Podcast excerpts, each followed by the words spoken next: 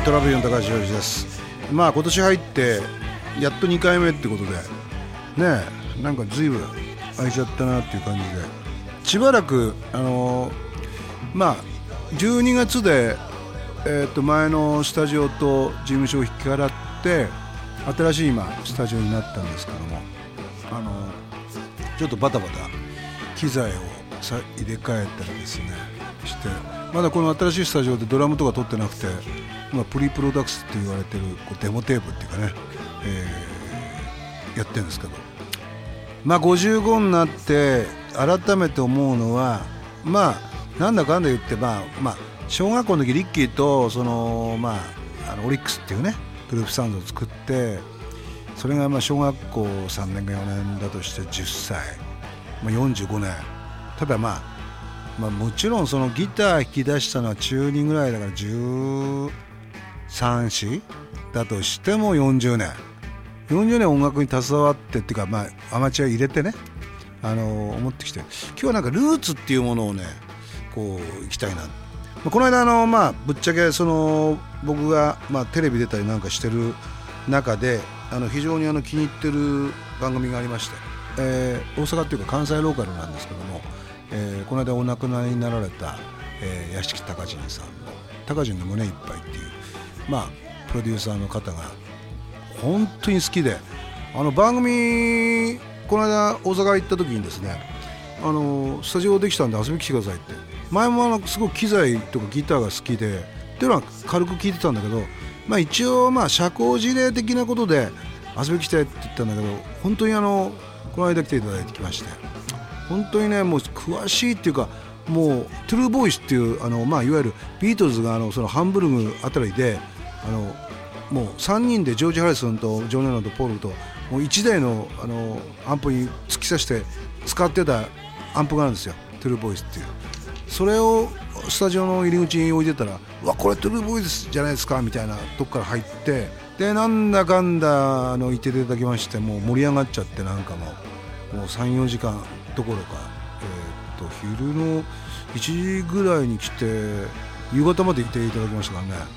まあ盛り上がっちゃってそれでその方があのレコード買ってきたのをじゃあプレイヤーで聴いてみようっつって、まあ、うちはあのアルテックっていうその銀箱って言われるですねスピーカーがあるんですけども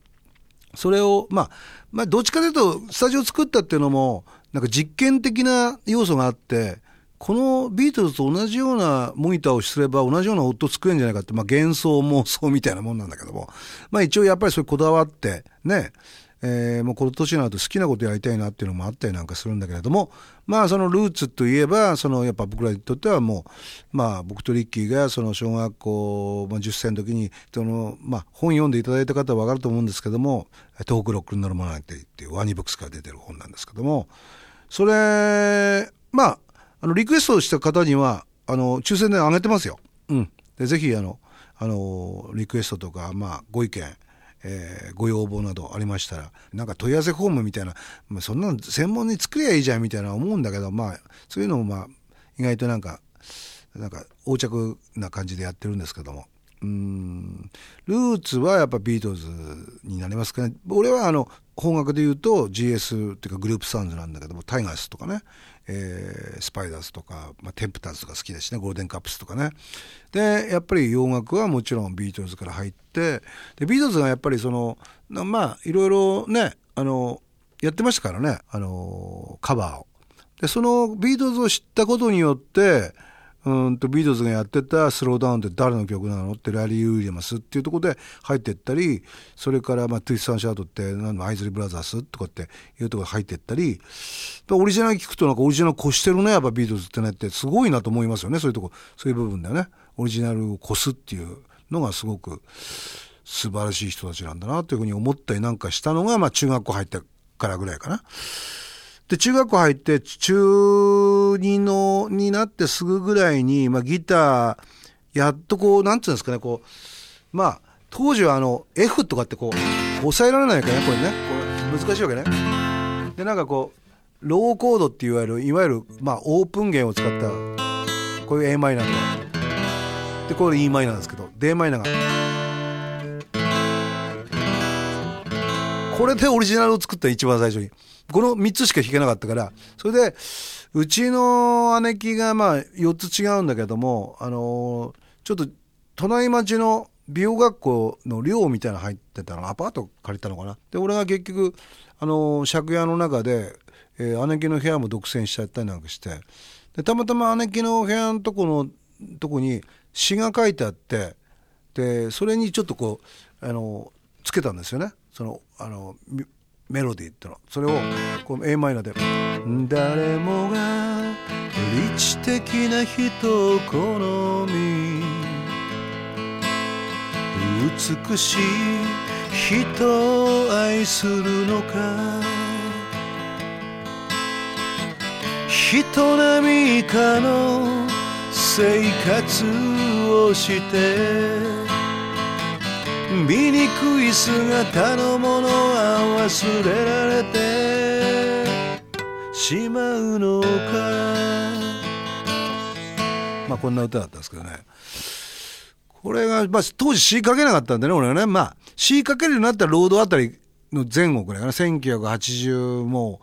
う67年ぐらいからね1985年、まあ、トラブル解散してぐらいかな、まあ、トラブルもちろん俺詩書いてたんだけどそのルーツっていうのがまあ、今日のテーマみたいなことでやってますけどもそのまあそれが書き始めて、まあ、2曲目に作ったのがその1枚目のアルバム入ってる「グッバイマリア今夜はおかえり」っていう「グッバイマリア」これは4コードですね。明日も循環コードで。こ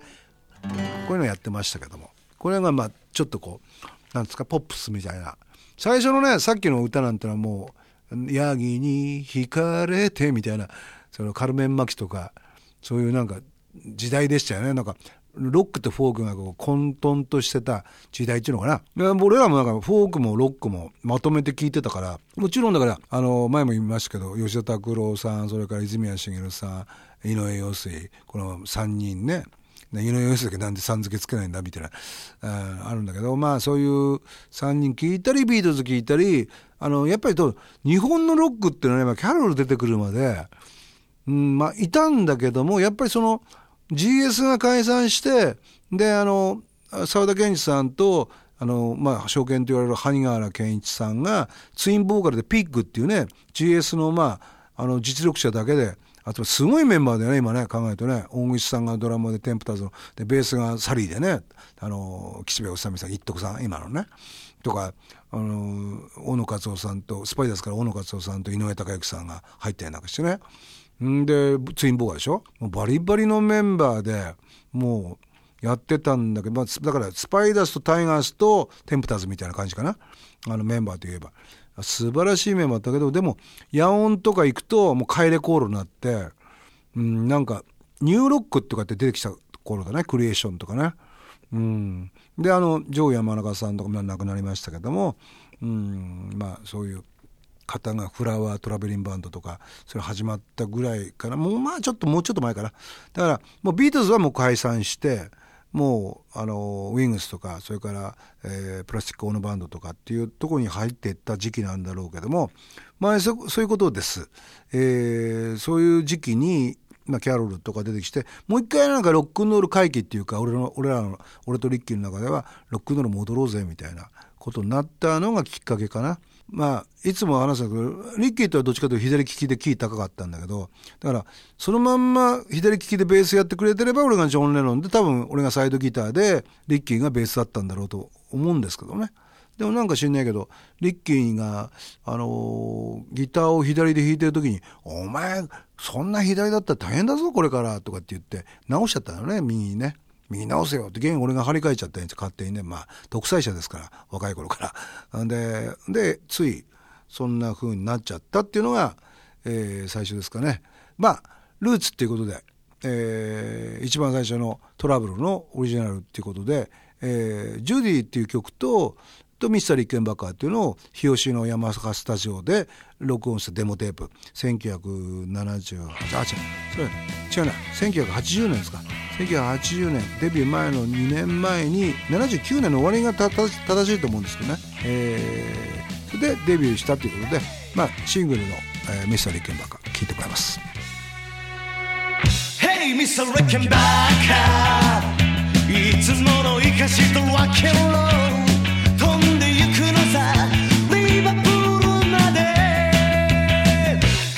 それかばか胸まで響くぜマジビー寂しくないさ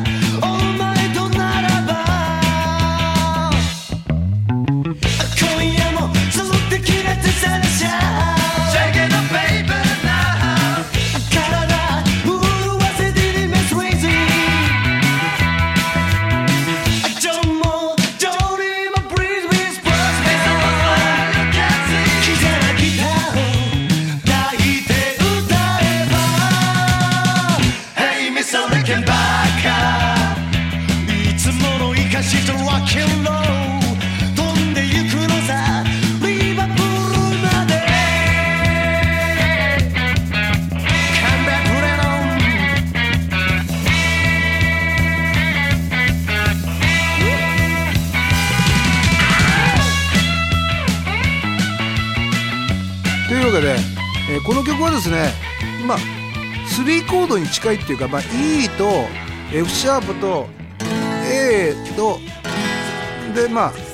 でちょっとこう最後 B がだからもう4つのコードで成り立っててマイナーが1つも入ってないっていうね。イントロの「てんテれテてテてテてテてテんテんテれテてテてテとテてテてテて」あれはねあのギターの有事に悪いことしたんだけどこれはねもうイメージとしたらあのなんつうの？あのその76年にスタイン日比谷映写の見に行ってだってあの感じでペネテンペンペンペンペンペペペペペペペペペペペンペンみたいなそういうそういう感じのイメージで作った曲だったのでまあ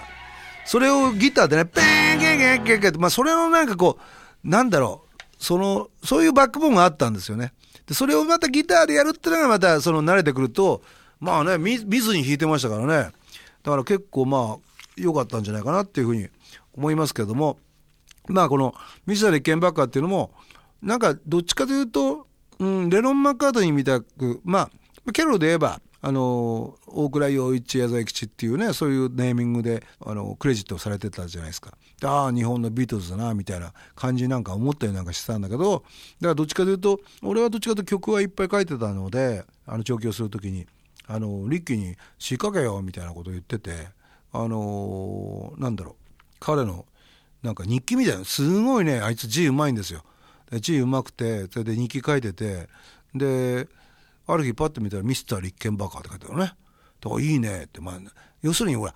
なんだろうキャロで言えばミスター・ギブソンがあるんだけどギブソンってさロックンロールっぽくないじゃない？どっちかというと。なんかもうちょっとなんかヘビーロックとかハードロックみたいなイメージがね俺らがしてみたら。どっちかというとグレッチとかリッケンバッカーヘフナーみたいなこうあったであミスター・リッケンバッカーっていいね。響きがね。とか思ってそれであのじゃあ曲つけようと思ってそれがやっぱりどうしても上京して次の年かなもうまあこれも亡くなっちゃった俺のバンドの初期のドラムのミッキーというね岩手県の一関市から一緒に出てきたんですけど彼と二人でスタイン日比谷見に行ったのかな。その当時あの PA のギンガムっていうのがねあってその人の紹介であのチケット取れてでまざまざ見てその影響を受けてで曲調は今言ったようなそんな感じになったんだけどでまあ最初はあのなんだろうあの詩作詞がね「ミスター・リッケン、えー、ミスター・リケンバーカー」なんだっけ？いつもの生かしたのわけんの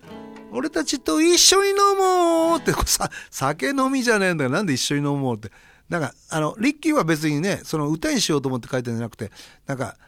多分ミスなんだろう。でもその時はまだ、うん、とジョン・レノンが亡くなる前ですからね。詩書いてたのは多分彼がね。だからあのいつかジョン・レノンとお酒が飲みたりなんかしたらいいんだろうなって。ややっぱりジョン・レノンがミスター・リッケンバーカーのね。そりゃそうですよね。あの325幻のねえージョン・レノンが持ってったリッケンバッカー325っていう、えーモデルなんですけども俺なんかも何本か買い替えたしリッキーも何本か買いたい買いたいしマクショのね、えーとコージーなんかも何本か買い替えたり持ってたりするするわけなんだけどもやっぱりそういうなんかこうなんだろうなシンボリックっていうかカリスマだよね。だからまあエルビスとかってはまあ別なんだけどエルビスはキングとか言ってくれば俺らの中ではロックンローラーの中では、まあ、エルビスってスタイルはロックンロールだしもうかっこいいしもうもう別物になってるわけね。でなんかやっぱりあのジョン・レノンがやっぱりこうすごいリーダー的な存在でやっぱビートルズの中でも飛び抜けでもう突っ張ってるじゃないですか。もうビートルズって本当になんか当時はちっちゃい俺らちっちゃい頃はローリング・ストーンズの不良だと思ったけどよくよくよく音楽を聴いてみるとやっぱローリング・ストーンズはそういうまあ黒人のなんかルーツみたいなのあるけどもだけどやっぱりなんかすごい可愛い曲とかみたいなことやってるみたいだけどやっぱりビートルズの方がすごいなんかあの不良だねっていうバック音あのまあ、マック・ショーっていうねその皆さん知ってるバンドの元になった「ビートルズ派手にやれ」って本があるんですけどねそれマックマック・ショー・ザ・ビートルズっていう本なんだけどもこれがねアラン・ウィリアムスっていうやつがそのいわゆるブライアン・エプスタインっていうビートルズを世界中に売り出したそのマネージャーと知り合う前のあの、まあ、箱バンのマネージャーみたいなんですよ。で要するにハンブルグに送り出したりしてる人なんですよ。で、そこでなんかそのストーリー読んでると、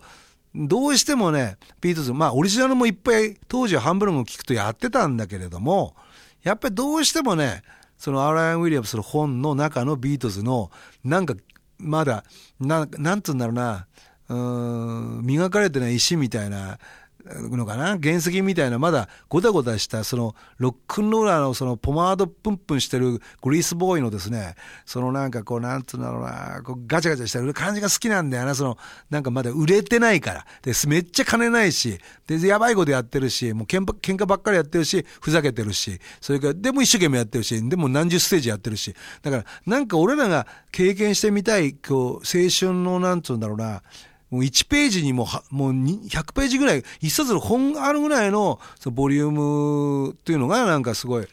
あビートルズってすげえなとか思ったりするんだけどね。で、まあ、そういうなんか話を僕がデビューしたその1982年。だからまあ、まあ、おこがましいですけど、1962年はビートルズ、1972年はキャロル、そして1982年はトラブルっていう気持ちで出てた、まあ、こけたんだけどね。まあ、こけたんだけども気持ちはそう言ってなんかもう10年ごとにロックンロールはあの変わっていくんだぜって、まあ、それ前もね、マックショーの工事がこう来て、まあ、この番組で言ってくれたけども、まあ、その、それに合わせるように、2002年にマーク・ショーはデビューしたんですよ、みたいな。でじゃあその1992年ってのは問題だったよね。あれはだから俺らにとってはその自分のバンドのことって言わせてもらうと、まあ、トラブルからトラブルになった瞬間だったからね、92年ってのはね。それがどうだったのかなってのは、まあもし置いといて、話戻しますと、そのまあビートルズのそういうところが好きなんだっていうところで、唯一そのビートルズと同じスタンダードを、あの、もちろん、 Good Golly Miss Molly とか、あの、リッキーが歌ったりなんかしてるんだけども、してるよね。やってるよね。あ、でもまあ、ビートルズもやってるけどね。うん。でも、じゃあ、今日のお別れは、珍しく、あれ Hippy Hippy Shake を本当はやりたかったけど、 Hippy Hippy Shake をやると、なんかちょっとキャロルみたいだね、みたいなことで、やっぱキャロルがやってないっていうことで、あの、 Good Old Rock 'n' Roll も虎舞竜の場合は、ね、あの Long、Long Tall Sally 行かないで、あの、 Whole Lotta Shakin' Goin' On 行ってるみたいなところの、えー、っと、もともとの Good Old Rock のってめちゃくちゃ長いんですよね。あの、もう Chantilly Lace が入ったりしてるんで、もう結構長いんだけど。まあ、じゃあ今日のお別れは虎舞竜の Good Miss Molly 行きましょう。それでは、また See you next. Good golly, Miss Molly. Yeah, it's all like you boy. Well, good golly,